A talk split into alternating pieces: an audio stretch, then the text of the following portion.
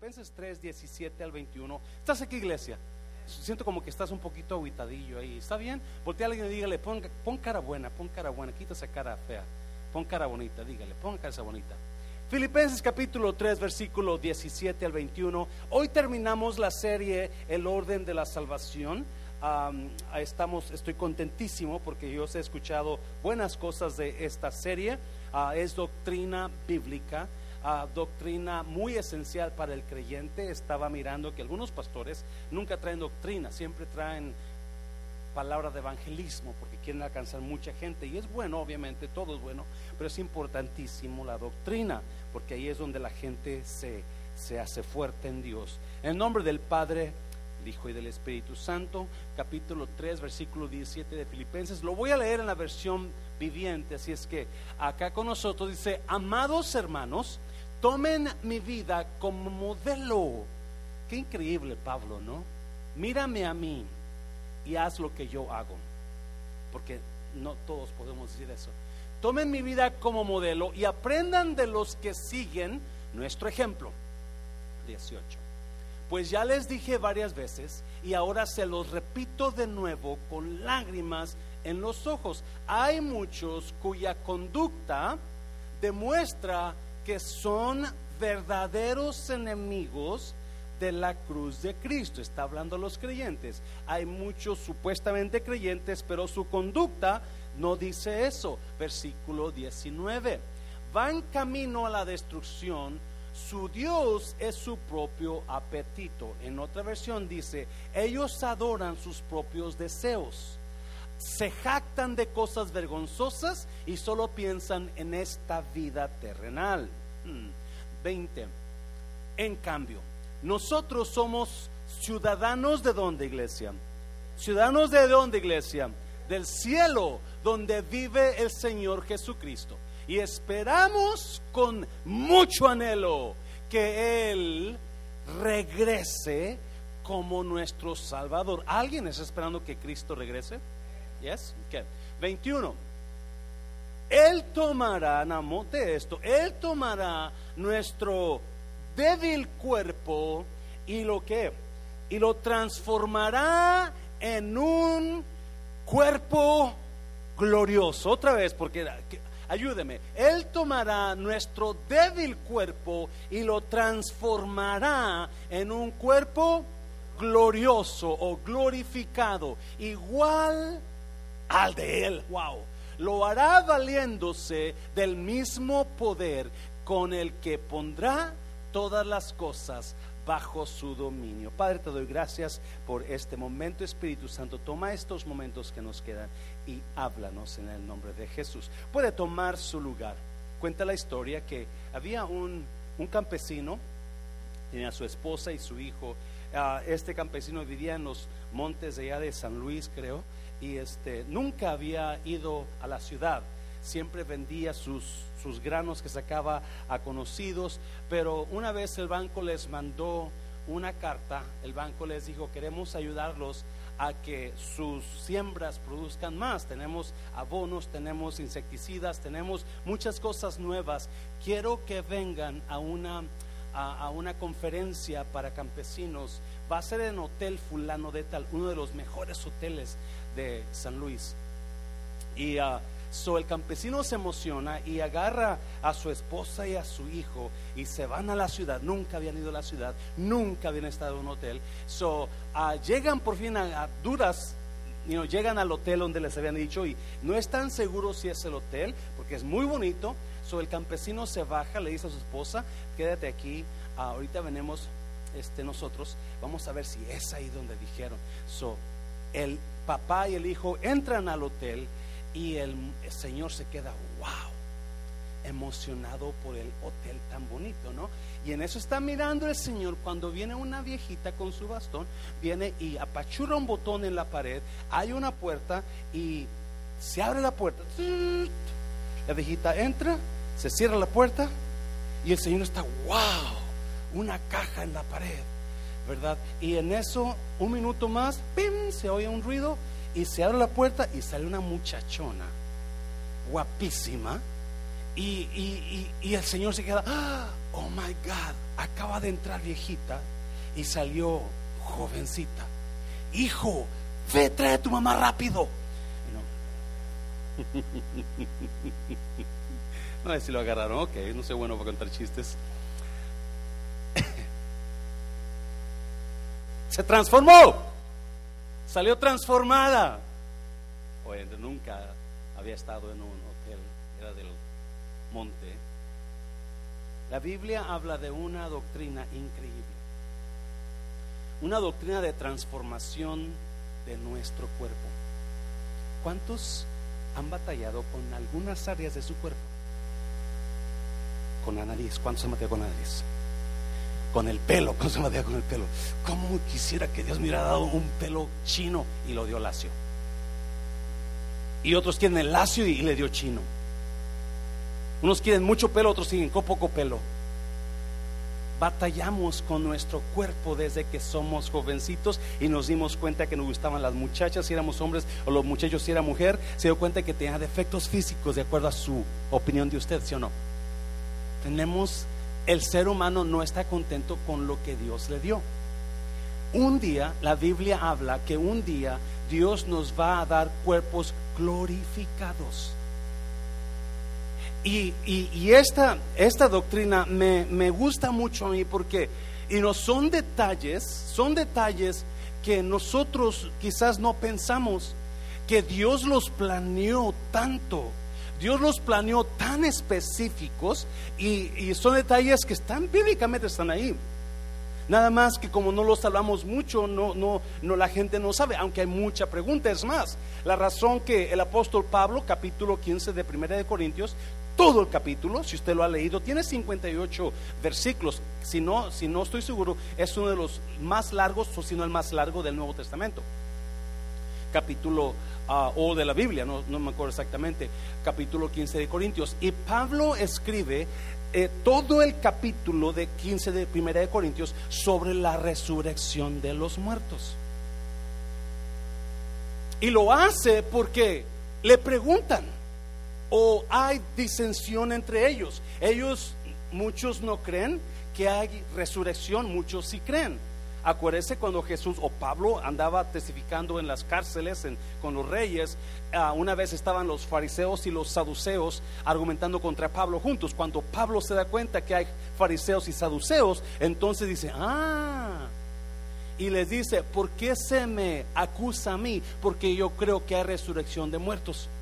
Cuando los fariseos escuchan eso, dicen los fariseos, ¿es cierto? ¿Por qué le están acusando? Porque los fariseos creen en la resurrección no los saduceos. hubo disensión ahí, entre ellos mismos porque mucha gente no creía en la resurrección.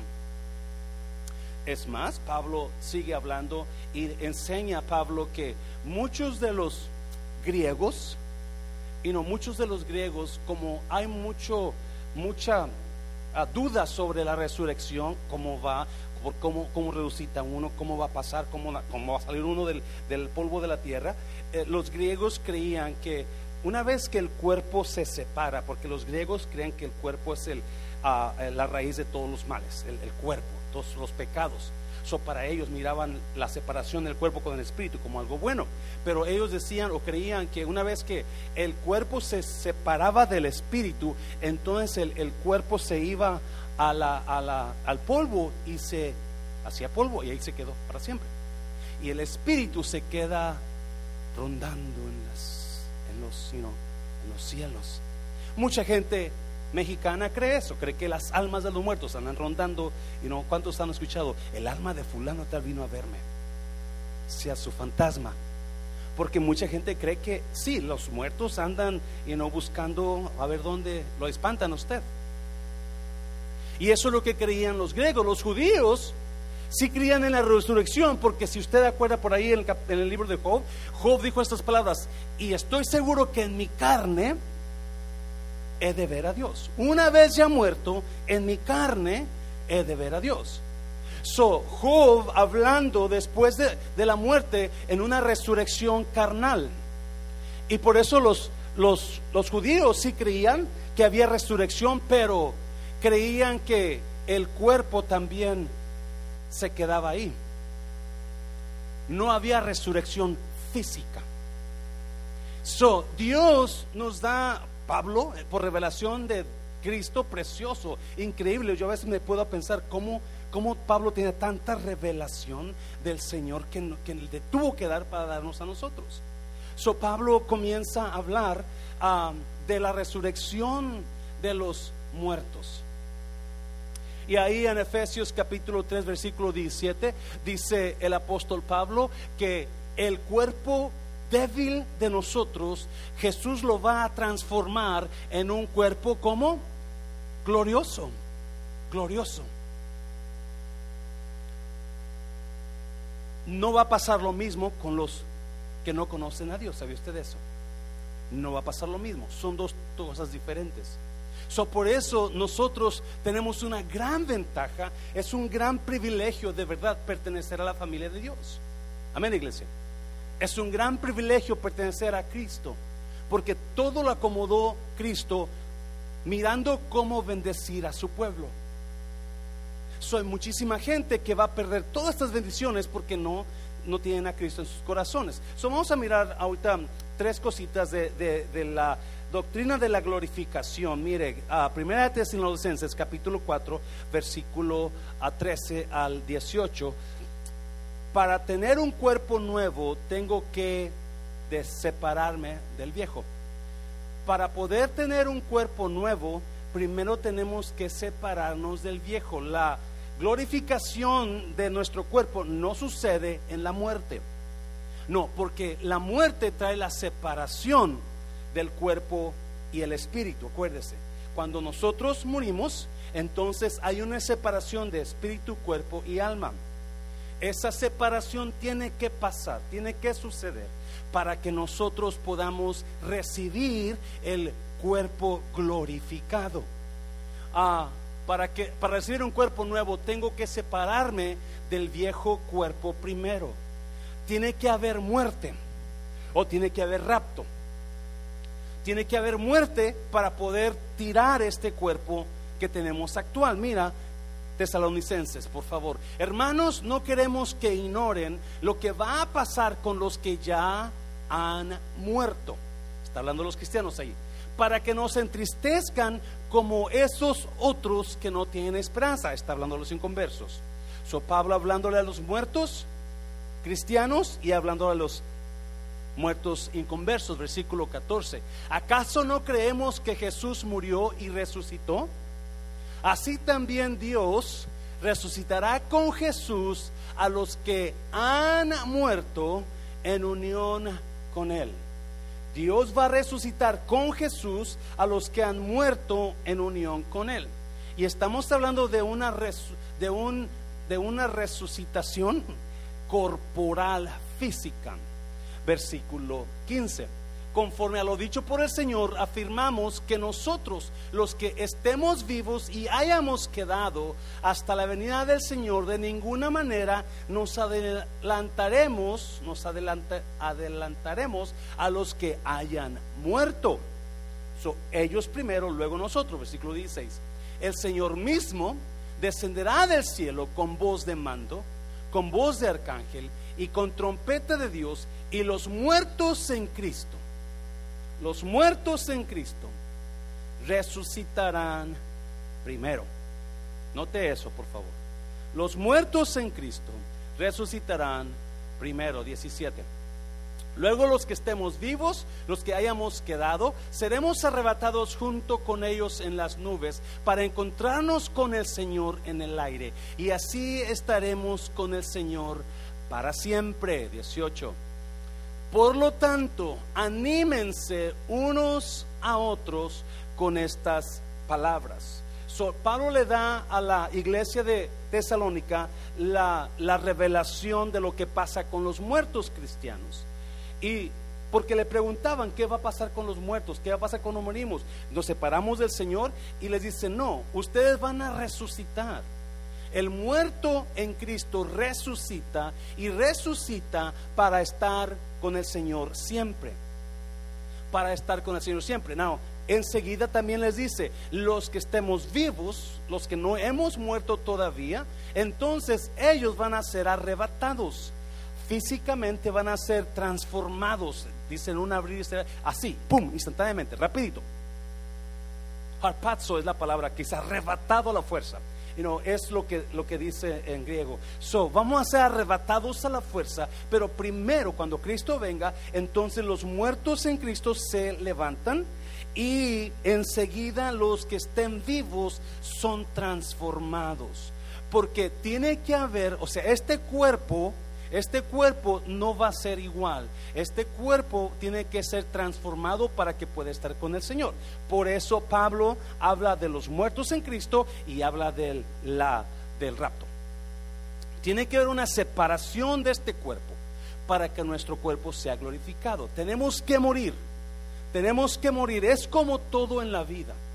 En la vida, para que usted pueda lograr cosas que usted no alcanza a lograr, tiene que morir para ciertas cosas de usted.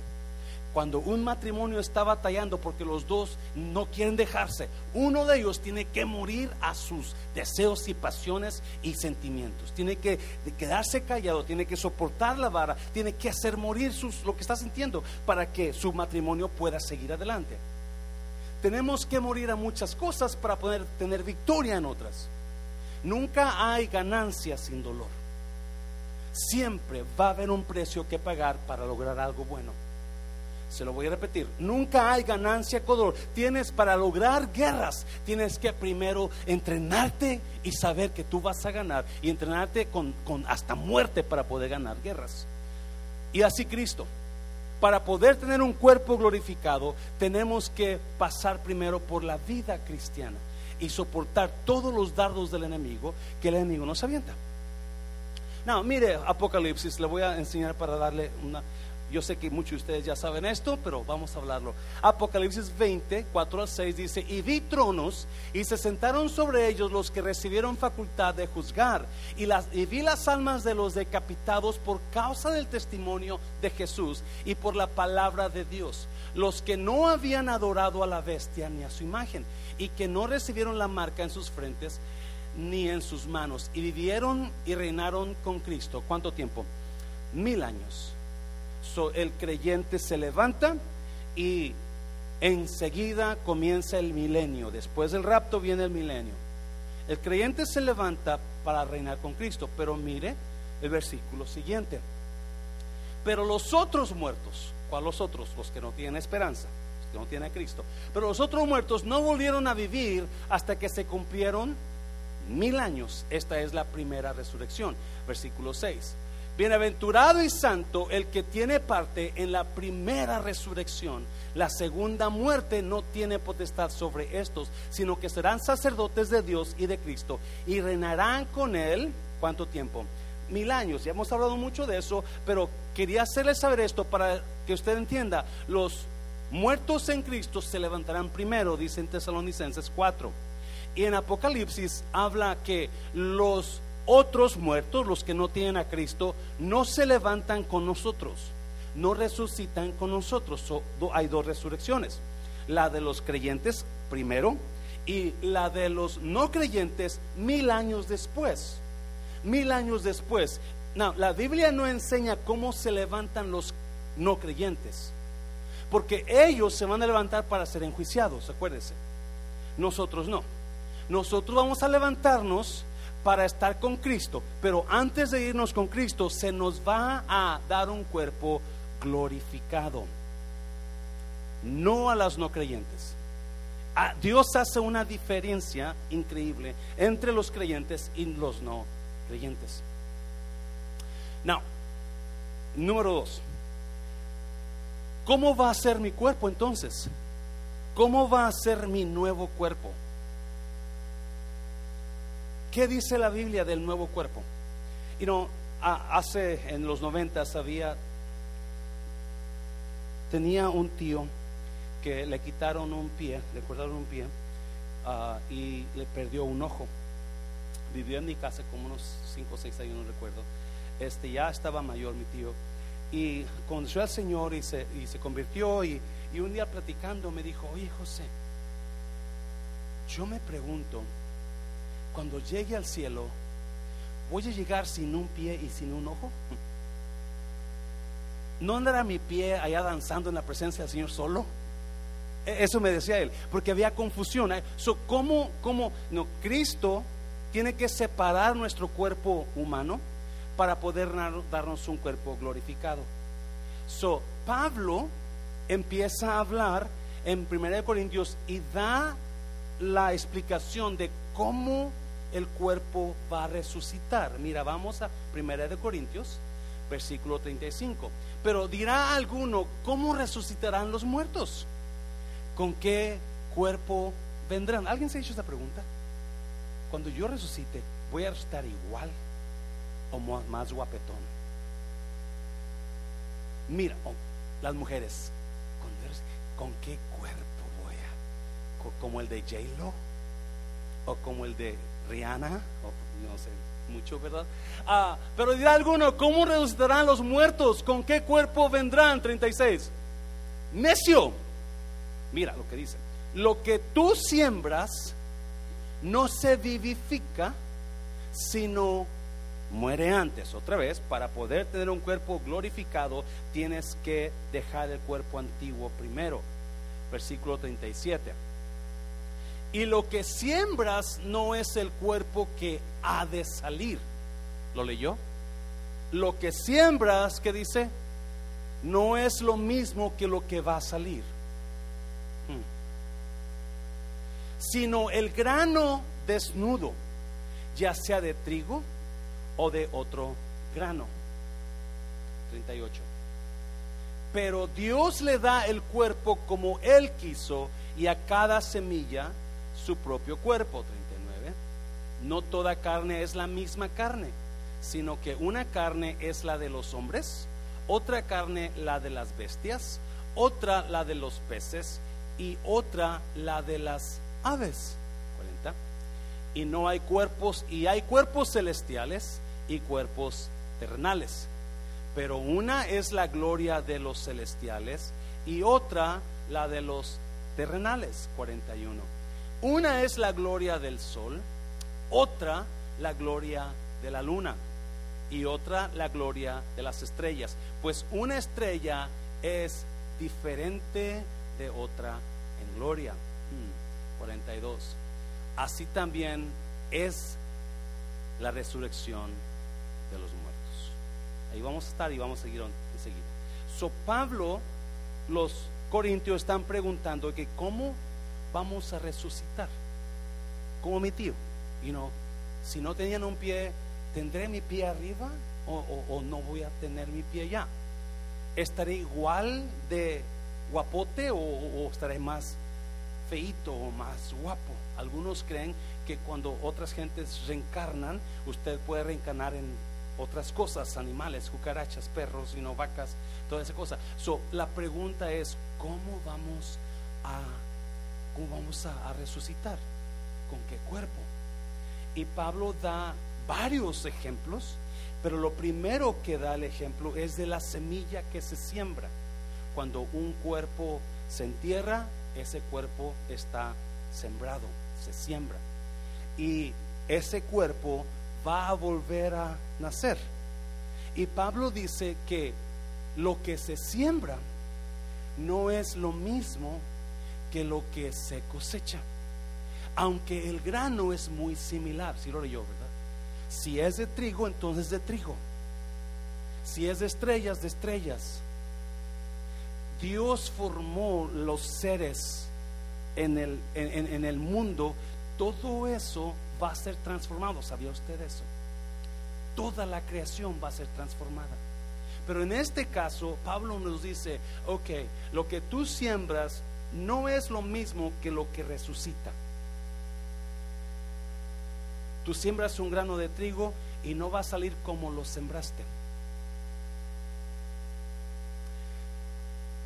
Si, su, si usted murió estando arrugado y viejito y con canas, usted no va a salir igual. No va a resucitar igual, va a resucitar diferente.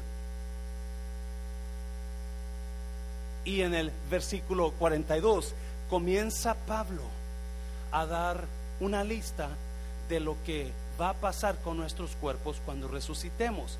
Así también es la resurrección de los muertos. Se siembra en corrupción, resucitará en qué? En incorrupción. ¿Qué significa eso? Se siembra en corrupción, se resucitará en incorrupción. So Pablo habla y dice, no, cuando tú te mueres, tú no te levantas igual como te moriste. El grano parece idéntico, pero hay una diferencia. La corrupción es cuando usted y yo comenzamos a enfermarnos. Eso es corrupto. Cuando usted y yo comenzamos a morir, eso es corrupto. Cuando usted y yo comenzamos a perder la vista, esto es, porque está corrupto. Cuando usted y yo se nos comienza a caer el pelo, es porque estamos corruptos. Se siembra en corrupción, pero se levanta en qué? en incorrupción. Otras palabras, mi, mi, cuerpo ya no va a estar sujeto a la corrupción del pecado. Ahora voy a salir en un cuerpo glorificado en incorrupción. Ya no voy a tener enfermedad. Ya no va a envejecer mi cuerpo, ya no voy a perder la vista, ya no voy a perder los dientes, ya no voy a lo mismo. No, por eso Pablo está seguro, es diferente, no es igual versículo 43. Se siembra en deshonra, resucitará en gloria. Y no, lo que más me, me puedo acercar a esto es cuando Dios hizo a Adán, lo hizo glorioso, lo hizo eterno, lo hizo inteligente, lo hizo eterno, no lo hizo no lo hizo para que pudiera cargar problemas, lo hizo para que tuviera placer, lo hizo glorioso y lo hizo en honra, lo hizo en honra. Pero cuando Adán pecó, deshonró su cuerpo y enseguida comenzó a morir. La deshonra lo alcanzó, la deshonra. Y ahora dice, no, se siembra en deshonra, resucitará en gloria resucita. Usted se siembra, se cae en la tumba, se siembra así como está deshonrado, pero ahí viene, se levanta en gloria de Dios. cuando, cuando una persona muere, una persona usualmente los, donde los están velando, los tienen en un ataúd, con un ataúd a veces chapado de oro, muy bonito, y los visten con el vestido más bonito que tiene o un traje, los maquillan para que se vea bonito, pero ese cuerpo que está ahí está deshonrado. No importa qué tan bonito lo quiera poner, ese cuerpo que está ahí está deshonrado. Ya murió. No importa cuántas flores le ponga alrededor y le lleven, lo que está ahí está deshonrado. No importa qué tan bonitos olores pongan para que huela bonito ahí, no, no huela a muerto, ese cuerpo está deshonrado. Está muerto. Y mucha gente, no importa cuánto llore usted y chille y grite, ese cuerpo está deshonrado. No importa cuántos mariachis le lleve eso cosa que está ahí está deshonrada. Se murió en deshonra. Y está, no importa qué le pongan dentro para que no comience a oler mal, está deshonrado. Los maquillan, los pintan, les ponen tanto, les ponen, pero está, eso es deshonra. Nuestro cuerpo muerto está deshonrado. La muerte lo el pecado lo deshonró, la muerte vino a terminarlo. Pero cuando se levanta ese cuerpo en Cristo, no, si se muere ese cuerpo sin Cristo, se va a levantar para ser deshonrado dos veces. La muerte física y la muerte espiritual. Pero cuando la persona está en Cristo, por eso es importante que le predique usted a Cristo a su papá, a su mamá, a su hermano, a su hermana, a su tío, a, a sus hijos, especialmente a sus hijos. hermana Betty dio un testimonio el domingo, creo pasado, este domingo, donde estuvieron en velorio, velorio de una jovencita de 24 años. Su papá era pastor. No sabemos en qué paso andaba la muchachita. Esperamos que tenía Cristo, pero la encontraron en lugares donde dudosos. Y lo digo no para deshonrar al pastor, no, simplemente porque hay jóvenes que no le han dado su vida a Cristo y no piensan que un día van a morir y no saben cuándo el problema. La deshonra va a llegar, va a, llegar a ellos. Y no importa que le pongan al muerto, está deshonrado, porque es muerto, ya se acabó. Ese cuerpo se va, ya se fue, ese cuerpo ya, el cuerpo este, una vez que se acabe ese polvo, se quedó ahí en el polvo. Por eso mucha gente tiene confusión y preguntan, pastor, ¿está bien que, que, yo incinere a mi mamá? ¿Está bien que incinere a mi hijo? ¿Está bien que ese cuerpo ahí se va a quedar? No. Se siembra en debilidad, resucitará en poder. Otra vez, se siembra en debilidad, resucitará en poder. eso me encanta, pero ahorita vamos a hablar un poquito más detalladamente ah, por lo que dice enseguida. Pero usted y yo tenemos tantas debilidades. Tenemos tantas cosas que nos debilitan, que nos afectan, que nos, que nos, ah, nos, nos marcan, nos señalan. Usted y yo batallamos con debilidades. Por más cristianos que, que seamos, por más creyentes que seamos, batallamos con debilidades porque es ser ser humano. No hay nadie que no batalle. A veces los más que hablan de no batallar son los que más batallan. Pero se, se levanta en poder. Hay una diferencia. Usted se va a levantar muy diferente que como usted fue sepultado. No, pastor, entonces, ¿cómo? A ver, ¿cómo? Pero, pero ¿cómo me voy a ver yo? ¿Cómo me voy a mirar yo? Bueno, no, lo apunté ahí, pero si usted you recuerda, dice que el grano de trigo va a salir como grano de trigo, pero diferente. Lo, leyó, ¿verdad? El de trigo, de trigo, el de pájaros, como pájaros. Va a salir como grano de trigo, pero diferente. De las estrellas como cuerpo de estrella, pero glorificado. ya no en debilidad, ya no en deshonra, ya no en corrupción. So, pastor, ¿cómo me voy a mirar? ¿Cómo? Yo quiero ver cómo voy a ver. Voy a tener la cara de, de, uh, ¿de quién? ¿Qué pasó con Cristo? Cuando resucitó, ¿la gente lo conoció? Yes. Por 40 días anduvo ah, presentándose con personas y todo el mundo lo reconocía. Y si no lo reconocían al principio, enseguida se daban cuenta que era. Por ejemplo, María Magdalena estaba en la tumba, pensó que era el jardinero, pero después lo reconoció. Los de Maús iban caminando, al principio no lo reconocieron, pero después lo... Pedro y Juan andaban pescando y Juan le dice, Pedro es el Señor, y ahí va corriendo Pedro, porque lo reconocieron. Él, ¿qué hizo Jesús con ellos? Comió con ellos. Yes.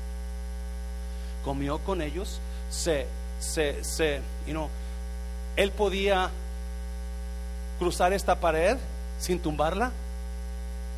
¿Sí está viendo? Él hablaba con ellos. Usted va a salir, usted va a ser usted, pero con un cuerpo glorificado. Y muchos creen que es un cuerpo mucho más brillante, mucho más joven, mucho más terso, glorificado. Pero la gente lo va a va a ser un cuerpo corporal. No va a ser un espíritu volando. No, un cuerpo corporal, donde usted va a ser usted, pero en una dimensión diferente, incorrupto, en poder, en gloria. ¿Me está oyendo iglesia? no va a tener esas arrugas que tiene. Esas marcas que tiene ahí que lo hacen ver un poquito más medio raro, tampoco van a estar ahí. No, va a haber todo, todo glorificado, todo mejor todo, siempre he hablado, cuando hablo en los funerales, a veces me acuerdo del, libro que se llama ah, el cielo es real y habla de un niño que murió y, y fue al cielo y su papá no le cree. Su papá no sabe que fue al cielo porque el niño no, no sabe cómo explicarle. A Colton, se apellidaba Colton. Y este, su papá es pastor. So, pero se estaba muriendo el niño en el hospital y por fin, gracias, el pastor se va a una capillita ahí al hospital a orar y a pedirle a Dios enojado porque su hijo está para morir. Y, y el niño después que se sana, le ¿te acuerdas papi cuando estabas en la capilla que estabas enojado con Dios? Y le dice, ¿y tú cómo sabes eso? "Pues yo te miré. Yo te miré cuando me llevaron al cielo. So, todas las cosas a, a Jesús lo traen, you know, al- al- pero a Jesús, al, pastor lo traen, lo confundido. So, está observando cosas que el niño dice y que el niño hace. Y dice que algo, algo pasó con ese niño. Pero un día ah, están platicando de la familia y el papá le enseña una foto del abuelito del niño. Mira, tu abuelito era buena onda y la, la, la. Y el niño dice, ese no es mi abuelito. ¿Cómo que ese es tu abuelito? Él es mi papá, tu abuelito. No, ese no es mi abuelito. Y no lo sacaron de ahí. Un día van a visitar a, la abuela. Y en la pared de la abuela está una foto del abuelo cuando estaba joven. Y le grita, andaba el niño jugando ahí en la casa y le grita al papá, papi, mira, ven. Y, y le dice, ¿qué pasó? Mira, ese es mi abuelito. Es lo que yo miré, ese que yo miré en el cielo porque no era lo que entró a la tumba lo que miró el niño en el cielo, sino lo que salió de la tumba. Y yo digo, qué increíble Dios, que hasta en lo más mínimo tuvo atención de nosotros. Por eso la doctrina de la glorificación es increíble. Y no, usted que tiene años queriendo perder peso, adivine qué ahí no va a estar con sobrepeso, porque ese cuerpo va a estar glorificado. Dáselo fuerte al Señor, dáselo fuerte. ¡Uh, yes! Número 3. El día de la glorificación será el día de mi victoria total. El día de la glorificación de mi cuerpo será el día de mi victoria total. Eso es lo que a mí me gusta. Es lo que me impacta a mí y lo que estoy esperando realmente. Mira, ah, capítulo 15 de 1 Corintios, versículo 49. Y así como hemos traído la imagen del terrenal, traeremos también la imagen del celestial. 50. Pero esto digo, hermanos, que la carne y la sangre no pueden heredar el reino de Dios. Otra vez. Pero esto digo, hermanos, que la carne y la sangre, ¿qué? No van al cielo.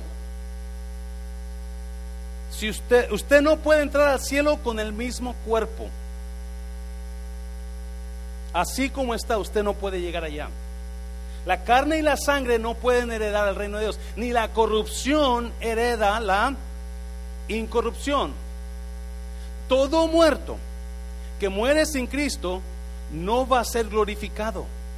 Por eso no pueden, no pueden en la resurrección de los primeros muertos, los muertos sin Cristo no pueden levantarse con ellos.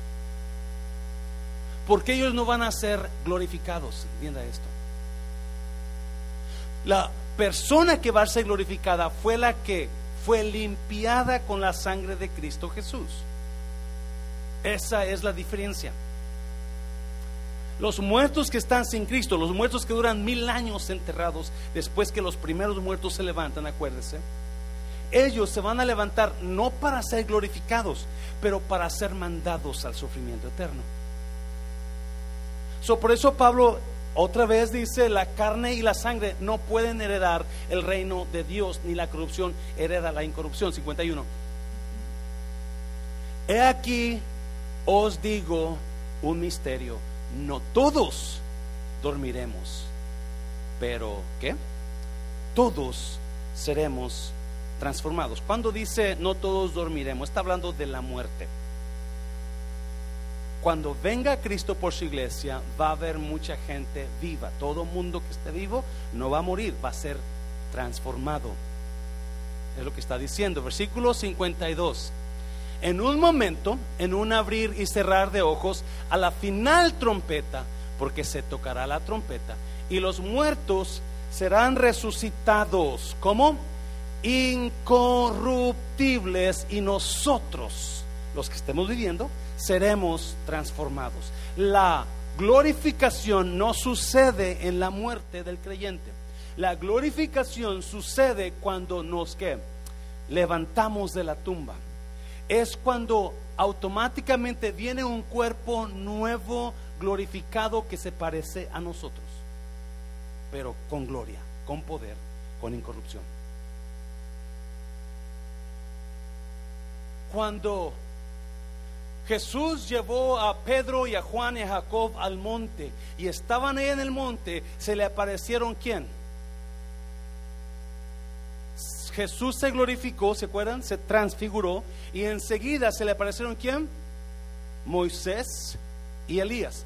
Pedro lo reconoció y les dijo, que es bueno que estemos contigo, Señor. Voy a hacerte una enramada a ti, una a Elías y otra a... Porque reconocieron a la persona.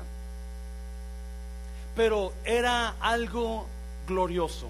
Si usted mira en uno de los creo que Lucas dice que era un, de, un, estaban vestidos de lino blanco finísimo.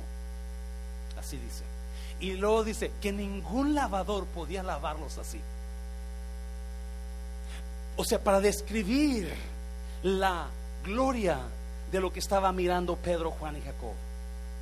La gloria de lo que usted y yo un día vamos a vernos y vamos a tener pláticas. ¿Se acuerda, pastor, aquella enseñanza que se dio? Ni siquiera le llegó a lo verdadero.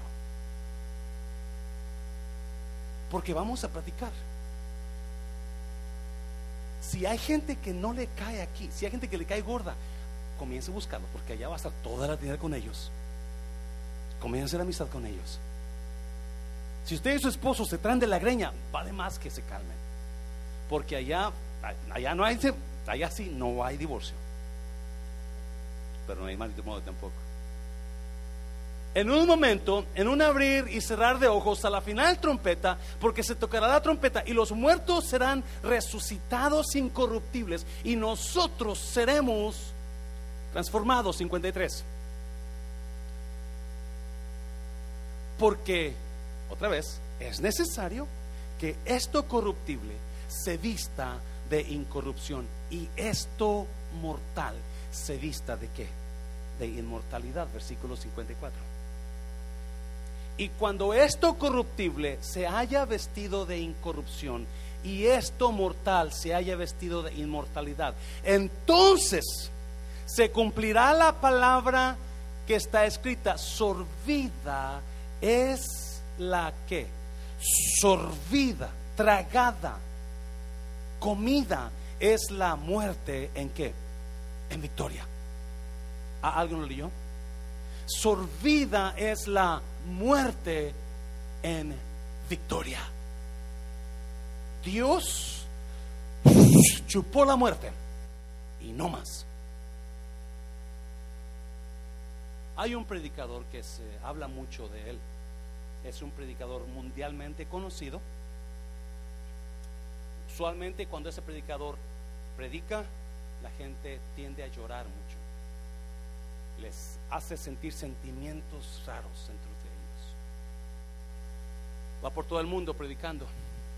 Usualmente cuando la gente escucha de él, le tienen miedo. He escuchado predicadores que se, se sientan, se paran en el púlpito y la gente se mueve hacia atrás porque no quieren escucharlo, porque predica muy fuerte, obviamente. Pues ese predicador es un predicador que cuando él predica la gente le tiene miedo, mucho miedo. Pero es mundialmente conocido.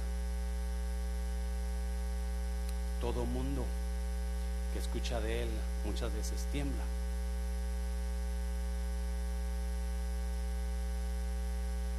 Su púlpito preferido es la tumba de las personas. Su mensaje favorito es la vida de ustedes, la vida del ser humano. Se llama muerte. Todo el mundo le tiene miedo. Temblamos nomás de pensar que un día Él va a predicar en mi púlpito, mi tumba, la muerte. Hay personas que no soportan la muerte de un familiar porque ese predicador se los llevó. La muerte es poderosísimo. Yo, cuando tenía 13, 14, 15 años, yo estuve en depresión nomás de pensar que me iba a morir en ese tiempo. Estuve en depresión varios tiempos. Reconozco lo que es la depresión, por la muerte. Yo lloraba solo en las noches, nomás pensar que me iba a morir. Mucha depresión, jovencito. Sus jovencitas, mamá, papá, sus jovencitos están en depresión, muchos de ellos. Usted no lo ha notado. Sus jovencitos tienen problemas grandes y usted ni siquiera se da cuenta. Y más con la forma que algunos padres les hablan a sus hijos, más enojo le traen a usted. Mucho joven tiene mucho enojo contra usted, ¿sabe usted con sus padres? Mucho joven tiene mucho enojo contra sus padres. Yo me espanto. A, veces, a veces quisiera que ese predicador y estuviera predicando en mi tumba por, lo, por, por, el coraje que traen los jóvenes contra los padres, contra nosotros. E, es, es, la muerte es lo... Nadie quiere hablar de eso.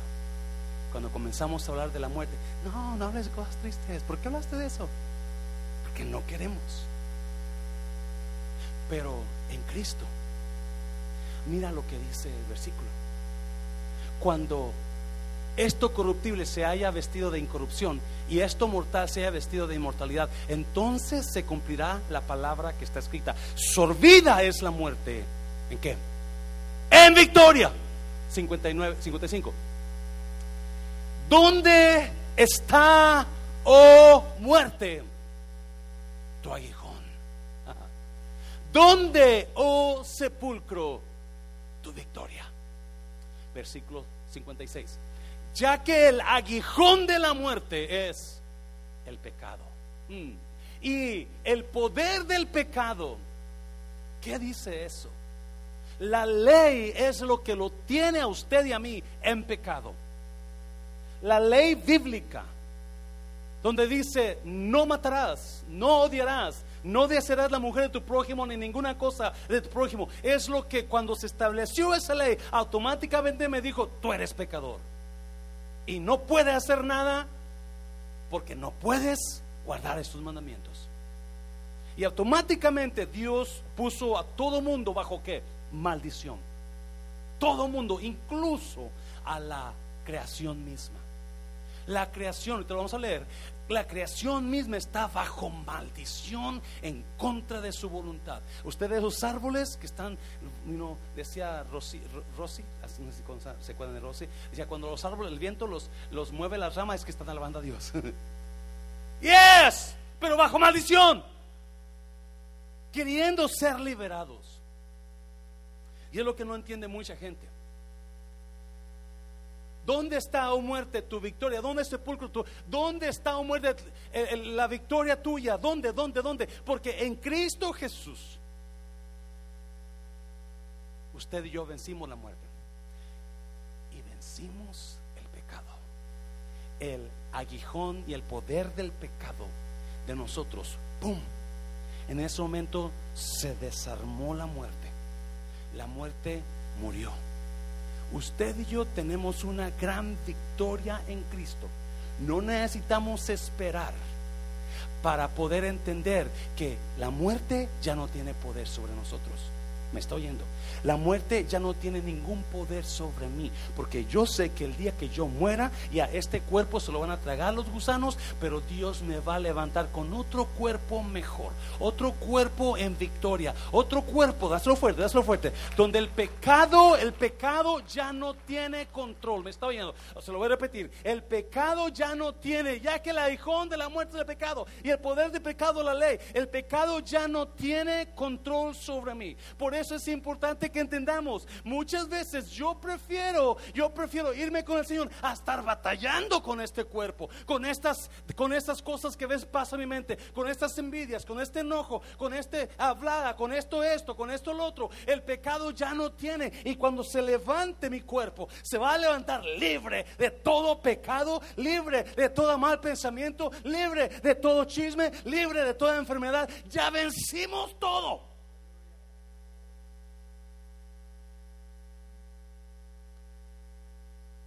Versículo 57. Más gracias sean dadas a Dios, que nos da la victoria por medio de quién? ¿Por medio de quién? De nuestro, no de la religión, no del santo, no del pastor, no del papa, no de, de Cristo Jesús, Señor nuestro. Versículo 58. Mire, así que hermanos míos, amados, estad firmes y constantes, creciendo en la obra del Señor cuando otra vez. Así que, hermanos míos amados, estad firmes y constantes creciendo en la obra del Señor siempre, sabiendo que vuestro trabajo en el Señor no es en vano. Acuérdese, otra vez se lo digo, la vida cristiana siempre es progresiva, nunca regresiva. La vida es cristiana es para mejorar, para seguir creciendo, para seguir sirviendo, para seguir dando, para seguir amando. Mucha gente en lugar de amar está odiando, mucha gente en lugar de servir está echándose para atrás, mucha gente en lugar de dar está quitando porque ya no, ya no están creciendo. Y yo no sé, yo no sé dónde está usted, pero déjame decirte, tenga cuidado. Pablo dice cuando comenzamos, ¿se acuerda? Comenzamos, dice, hay muchos que sus hechos dicen que son enemigos de Cristo. ¿Se acuerdan? Hay muchos que se dicen que son amigos, pero no, lo que ellos hacen, lo que ellos dicen, son enemigos de Cristo, dice Pablo. Y Pablo dice, no, tú sigue echándole ganas, porque tu trabajo en el Señor no es que, no es que, es que usted nunca me dio la aprobación, pastor. Yo no le di el trabajo. Es que usted nunca me dio gracias o no lo hizo para mí. Es que usted, no, ¿dónde está? ¿Usted está creciendo? ¿Usted está creciendo? ¿Usted está mejorando? ¿O está allá lejos atrás? Ya se quedó atrás. Tan atrás que ya no lo vemos. ¿Has visto al hermano fulano? No, allá venía. Allá venía hace rato, pero ya te acuerdas, no se quedaría por allá. Mucha gente ya no la vemos porque se están quedando atrás. Están quedando atrás. Y cuando Cristo glorifique mi cuerpo, va a ser el día más feliz en mi vida. Porque si algo odio en esta vida es mi cuerpo. Es no a usted, a mí. no a mí, mi cuerpo. Porque me ha metido en tantos problemas mi cuerpo. Me ha metido en tantos líos. Y todavía sigue metiendo mi boca, mis... Oh. Y el día que Cristo diga, por eso, el día que yo me muera, va a haber nueve mujeres en ¿no es cierto? ¿No es cierto? Como dice la canción. El día que yo me muera, voy a decirle a Claudia, mi hija, ponle ahí libre al fin en victoria. Libre al fin. Por fin fue libre este hombre. Ahora vive en victoria. Y la, y la tumba va a decir, José Luis Mancera, por fin fue libre. ¿Dónde está, o oh muerte, tu victoria? Ya terminó, Romanos. Romanos. Pues sabemos que hasta el día de hoy, ¿cuándo? Hasta el día de hoy, toda la creación gime de angustia. ¿Qué tipo de angustia? Como si tuviera dolores de parto. I hate this body. I hate Pablo decía, miserable hombre de mí, ¿quién me librará de este cuerpo Pablo. Porque muchos saben, pastor, pues que estoy haciendo, pues usted también. Usted también. Toda la creación gime a una. Glorioso día. El día que Dios me lleve a la tumba, pero más glorioso, el día que me levante. Cuerpo glorificado, no más ganas, no más poco pelo. I hate it, I hate it. Cuando estaba joven me salían unas espinillas en la cara y siempre me salía una, pura punta de la nariz, me platico.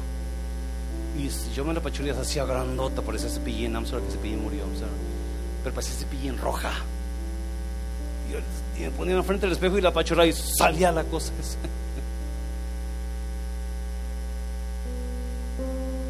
I hate my body.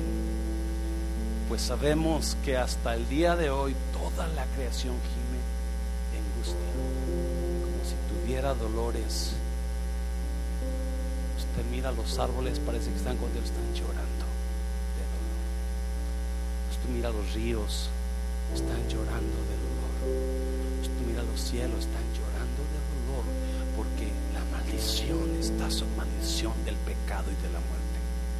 Todo se está destruyendo, corrupto. Todo está corrupto. Todo está corrupto. Usted se enferma porque tiene un cuerpo corrupto. Usted le duele el cuerpo porque tiene un cuerpo corrupto. No más. Ah, mira, sigue leyendo. 23. Y los creyentes Aunque tenemos al Espíritu Santo en nosotros, como una muestra anticipada de la gloria futura. ¿Ya? You la gloria de Dios se desciende aquí. Si hay algo, voy a componer un canto porque me encantó este domingo. Tuvimos un precioso servicio de adoración. Y me encantan esos momentos. El Espíritu Santo viene. Medio de esa presencia sigue habiendo dolor. De que somos corruptos. Estamos corruptos, perdón. Estamos corruptos. Porque anhelamos que qué iglesia? Que nuestro cuerpo sea liberado de qué iglesia? Del pecado y de qué más?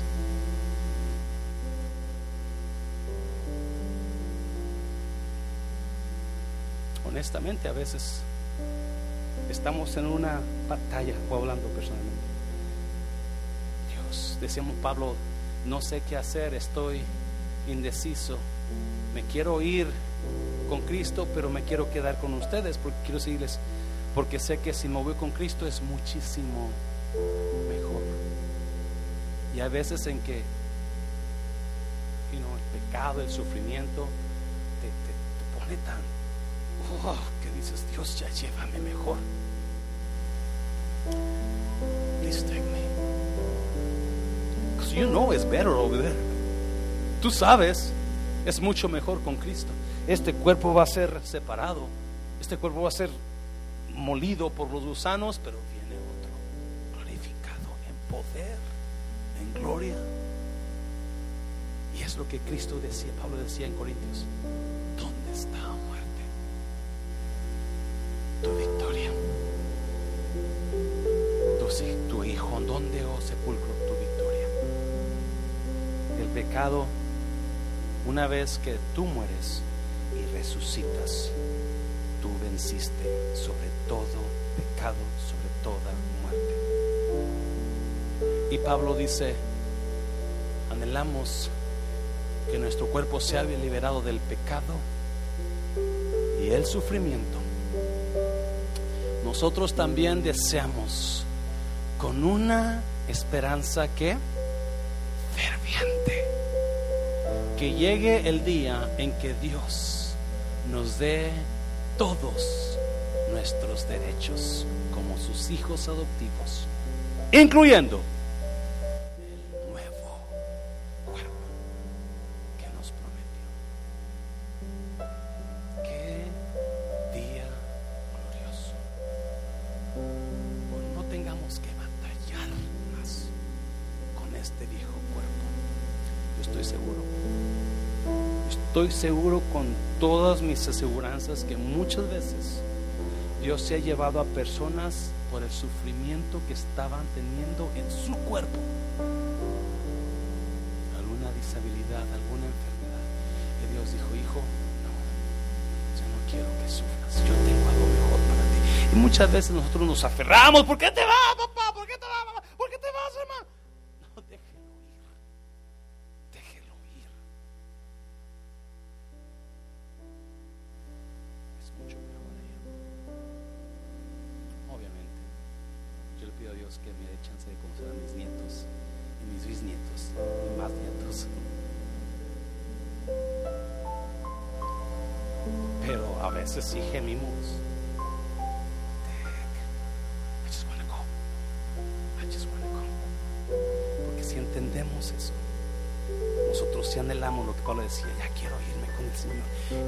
Apocalipsis dice algo bien claro. Sí, ven, Señor Jesús, porque la venida de Jesús significa la glorificación de mi cuerpo. Dáselo fuerte, Señor, dáselo fuerte. Póngase de pie. Póngase de pie, dame sol.